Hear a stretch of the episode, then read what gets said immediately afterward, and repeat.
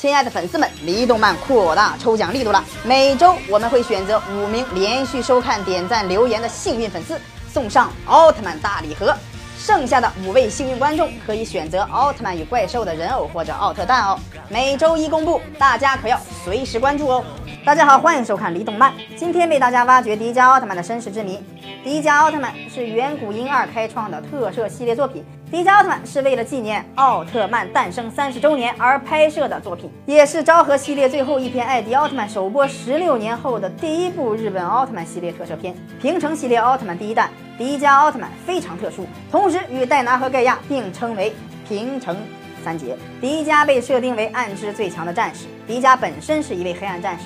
但后走上正道，并吸收了同伴三人的力量，成为了三形态迪迦。这个设定为以后奥特系列的发展也奠定了基础。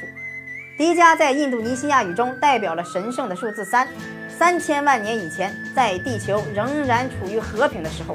巨人们与怪兽之间的战斗演变成了巨人们之间的内乱。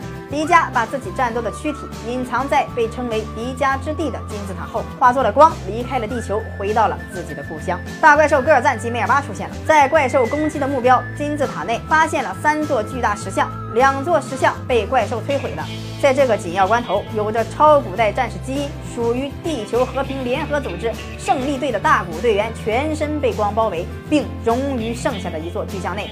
迪迦奥特曼在当代复活了，迪迦的故事随之展开。如果大家喜欢我们的节目的话，可以将离动漫的视频发送给朋友或者自己的群里讨论哦。如果讨论出了什么问题，可以及时回馈给我们，可能会有精美的礼品赠送哦。